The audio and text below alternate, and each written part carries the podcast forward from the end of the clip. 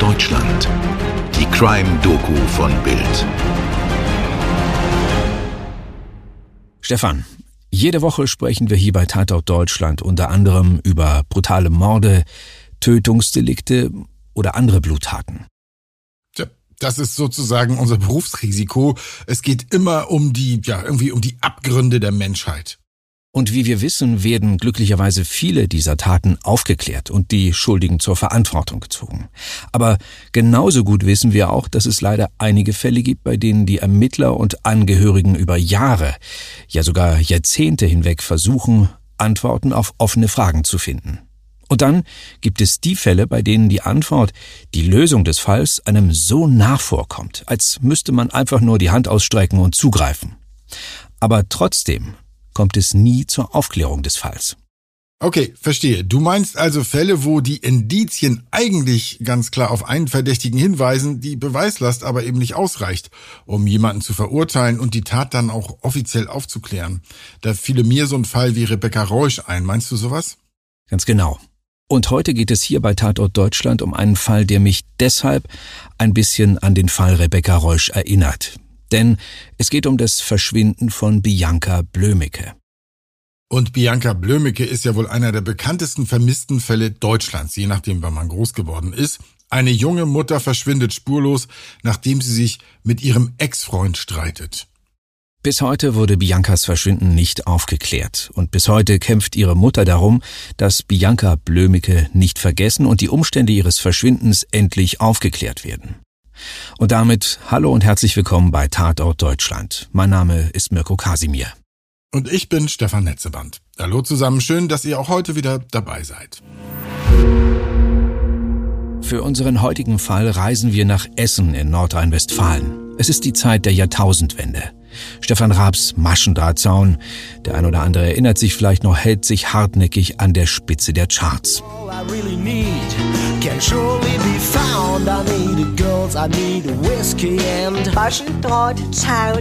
Maschendrahtzaun in the morning.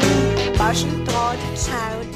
Pierce Brosnan ist der damalige 007 und klettert mit seinem neuesten James Bond-Film Die Welt ist nicht genug an die Spitze der Kinocharts. Aber für einen Mann ist die Welt nicht genug.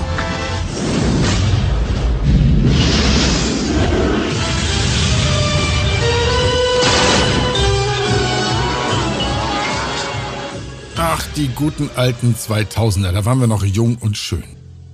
In dieser Zeit ist Bianca 19 Jahre alt. Ihre rotbraunen Haare hat sie sich gerade blond gefärbt. Sie trägt einen Pony. Auf Fotos lächelt Bianca Kess und fröhlich in die Kamera. Die Freude und Fröhlichkeit, die sie ausstrahlt, ist geradezu ansteckend. Seit fast zwei Jahren ist Bianca schon mit Sven L. zusammen. Sie erwarten ihr erstes Kind. Es klingt also wie eine kleine Bilderbuchfamilie. Zwei junge Erwachsene, liebestrunken und vielleicht ein bisschen naiv. Ihr Glück soll in der Geburt des ersten Kindes gipfeln. Aber der Schein trügt. Sven ist nämlich gewalttätig gegenüber Bianca, tritt ihr, als sie hochschwanger ist, in den Bauch und daraufhin verlässt ihn die 19-Jährige im Dezember 1999 und zieht aus der gemeinsamen Wohnung aus. Kurze Zeit später, Anfang 2000, bringt Bianca ihren ersten Sohn auf die Welt, Justin. Obwohl Sven und Bianca kein Paar mehr sind, haben die beiden weiterhin viel Kontakt. Sven sieht seinen Sohn oft, er spielt also eine große Rolle im Leben des Kindes. Bianca hat aber trotzdem Kontakt zu ihm aufrechterhalten, weil sie wollte, dass ihr Kind Kontakt zum Vater hat, weil sie selbst hat sehr darunter gelitten, dass ihr, kein, ihr Vater keinen Kontakt wollte. Und er hat natürlich dann auch auf das Kind aufgepasst, wenn sie bei mir gekellnert hat. Das ist Erika Schneider, Biancas Mutter. Im Sommer 2021 hat sie Bildreporterin Katrin Voister in Essen getroffen, um über Biancas Verschwinden zu sprechen. Ihr werdet sie im weiteren Verlauf dieser Folge noch öfter hören. Im Sommer 2000 arbeitet Bianca in Erikas Kneipe. Die 19-Jährige kellnert dort wie auch am Abend des 5. August. Und dieser Abend wird das letzte Mal sein, dass sich Mutter und Tochter sehen. Durch Aussagen von Biancas Familie und weiteren Zeugen können wir heute mehr als 20 Jahre nach Biancas Verschwinden die Geschehnisse einigermaßen gut rekonstruieren. Und zwar so. Bianca lernt während ihrer Schicht in der Kneipe einen Mann kennen. Die beiden verstehen sich auf Anhieb gut, sie flirten sogar miteinander und Bianca möchte mit ihrer neuen Bekanntschaft sogar die Nacht verbringen. Deshalb ruft sie ihren Ex-Freund und ja Vater des Kindes, also Sven, an und bittet ihn, auf Baby Justin aufzupassen. Im Anschluss ruft Erika Bianca und ihre Begleitung ein Taxi.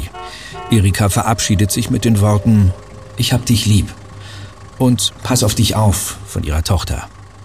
Biancas letzte Worte an ihre Mutter sind Mama, ich liebe dich.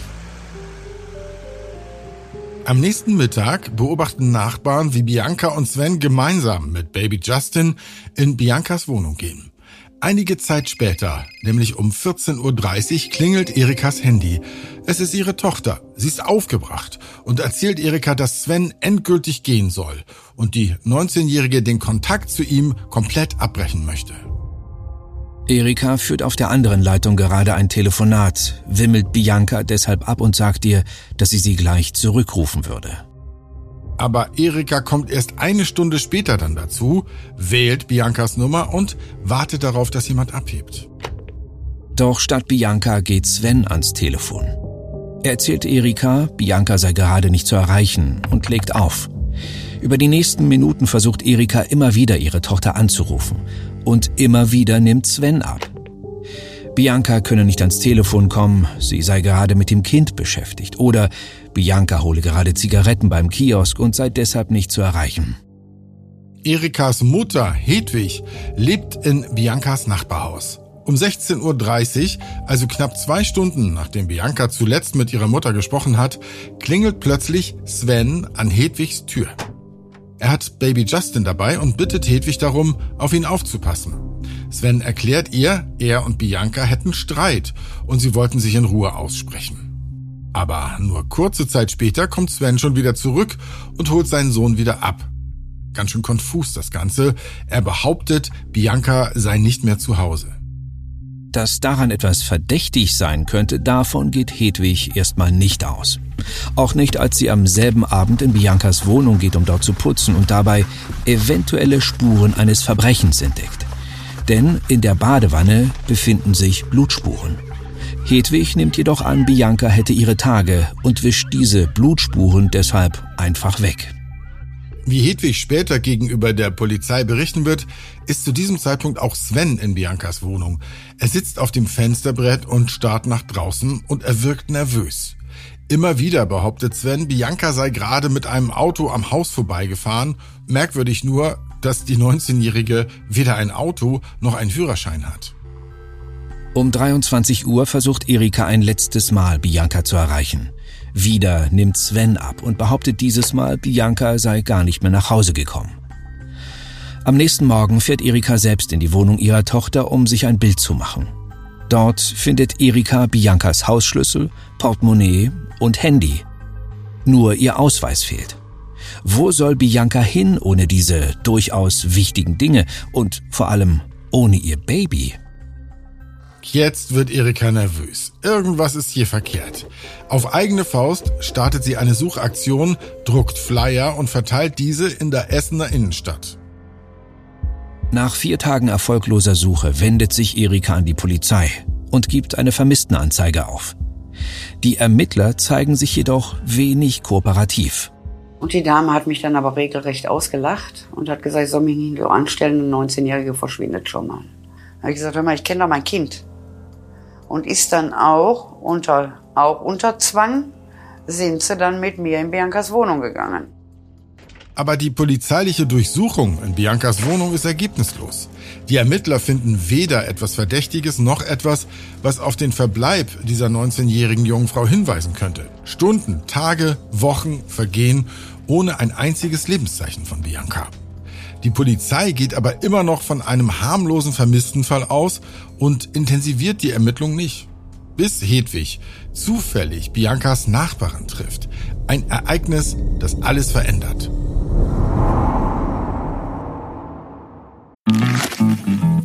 Können wir endlich los. Ja, Moment, ich muss mir gerade noch ein Ticket organisieren. Äh, welche S-Bahn nehmen wir nochmal? Du holst dir jetzt am besten mal das Deutschland-Ticket. Das geht ganz schnell.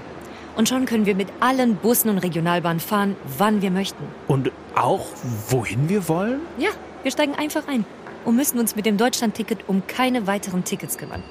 Egal, ob du montags damit ins Büro fährst oder wir spontan nach Berlin wollen. Oder am Wochenende ins Grüne. Okay, das heißt, wenn ich mit den Jungs zum Auswärtsspiel will, steige ich einfach mit meinem Ticket in die Regionalbahn und den Bus und fahre zum Stadion. ja, ganz genau. Aber jetzt geht's erstmal zum Shoppen in die Stadt. Und? Wann möchtest du losfahren? Jetzt informieren unter bahn.de slash Deutschlandticket. Diese Nachbarin erzählt Biancas Großmutter, dass sie am 6. August, also am Tag des Verschwindens, einen heftigen Streit zwischen Bianca und Sven mitbekommen habe. In der Polizeiaussage der Nachbarin steht unter anderem folgende Aussage. Ich hörte einen Knall. Dann rief Bianca, bitte, bitte nicht, nein. Sie rief insgesamt dreimal. Gut, dass die Nachbarin überhaupt noch von ihren Beobachtungen berichtet, aber warum erst jetzt? Seit Wochen wird Bianca vermisst. Wer weiß, was es verändert hätte, wenn die Nachbarin früher etwas gesagt hätte. Die Aussage der Nachbarin, die Blutspur in der Badewanne und der Fakt, dass Bianca verschwunden ist, ohne irgendetwas mitzunehmen, verändert jetzt die Situation. Die Ermittler gehen von einem Tötungsdelikt aus. Eine Mordkommission wird gegründet. Fast drei Monate nachdem Bianca verschwunden ist. Und die Ermittler stellen schnell einen Tatverdächtigen fest. Biancas Ex-Freund natürlich, den Vater ihres Kindes. Die Mordkommission hört Svens Handy ab und sucht im Rhein-Herne-Kanal nach möglichen Leichenablageorten. Im Mai 2001, also ein Dreivierteljahr nach Biancas Verschwinden, wird Sven festgenommen. Der Vorwurf Totschlag ein Durchbruch in den Ermittlungen. Aber dieser hält nicht lange an. Nach seiner Aussage auf der Polizeistation wird Sven wieder laufen gelassen. Und der Fall Bianca Blömicke wird zum Cold Case. Die Jahreszeiten wechseln, Justin wird größer und größer und Biancas Verschwinden gerät in Vergessenheit. Doch für Erika steht seit diesem Augusttag im Jahr 2000 die Zeit still. 2021 nimmt die Mordkommission die Ermittlungen erneut auf. Die Ermittler überprüfen Biancas Putzutensilien auf DNA-Spuren und suchen mit einem Spezialhund ein Brachgelände in Essen nach Biancas sterblichen Überresten ab. Auch das vergeblich. Erika lebt inzwischen in einer neuen Wohnung. Die Wände und Schränke sind voll mit Bildern ihrer Tochter. Von ihrem Balkon aus schaut Erika auf das Haus, in dem Bianca bis zu ihrem Verschwinden gelebt hat. So fühlt sich Erika ihrer Tochter auch nach über 20 Jahren noch nah und verbunden. Es ist natürlich ganz schwer, wenn, wenn Geburtstage sind oder Hochzeiten, die ich natürlich mit Bianca nicht mehr erleben kann. Ich möchte Bianca nur noch finden, dass ich sie begraben kann und dass wir dann auch anfangen können zu trauern, weil auch das konnten wir die ganzen Jahre nicht weil wir ja immer mit der Suche beschäftigt sind. Ich bin so in so einem Schwebezustand.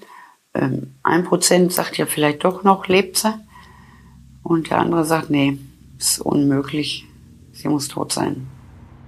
Im vergangenen Jahr schließlich lässt Erika mehrere zwölf Quadratmeter große Plakate anfertigen und auf der vierspurigen Gladbecker Straße in Essen aufhängen. Von dort lächelt Bianca überlebensgroß auf die vorbeifahrenden Autos. Neben ihrem Foto steht der Aufruf, Hinweise zu geben. Erika hat dafür eine Belohnung von 4000 Euro ausgelobt. Ihre Hoffnung, weil Totschlag nach 20 Jahren verjährt, könnten der Täter oder auch wichtige Zeugen jetzt vielleicht gesprächiger sein. Keiner braucht heute Angst mehr haben vor einer Verurteilung. Egal was passiert ist, bitte sag mir, wo Bianca ist. Denn äh, ich bin, bin auch nicht mehr ja, zornig oder wütend auf dich. Äh, die Zeiten sind vorbei. Ich möchte nur Bianca finden, damit äh, ich und meine Familie abschließen können mit der Suche. Seit mehr als 23 Jahren fehlt von Bianca Blömicke jede Spur. Justin, ihr Sohn, konnte nur sieben Monate seines Lebens mit seiner Mutter verbringen. Seit mehr als 8000 Tagen wartet und hofft Erika auf Antworten darauf, was mit ihrer Tochter geschehen ist. Falls du, lieber Hörer, irgendwas weißt, was den Ermittlern helfen könnte, wende dich bitte an das Polizeipräsidium in Essen. Nummer und entsprechende Informationen findet ihr in den Show Notes. Und damit sind wir am Ende unserer heutigen Episode von Tatort Deutschland angelangt.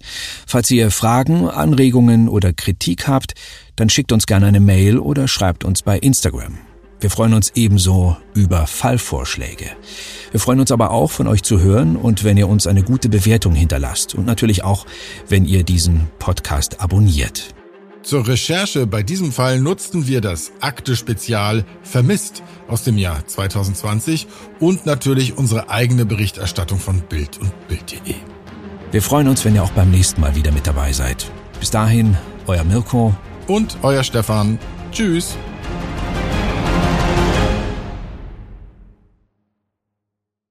Dir hat diese Folge von Tatort Deutschland gefallen? Du bekommst von True Crime einfach nicht genug. Dann hör jetzt in unsere weiteren Folgen rein. Hier warten mehr als 200 spannende Fälle auf dich, wie das Verschwinden von Rebecca Reusch, der Prozess gegen O.J. Simpson oder die Entführung von Ursula Herrmann. Wir hören uns bei Tatort Deutschland.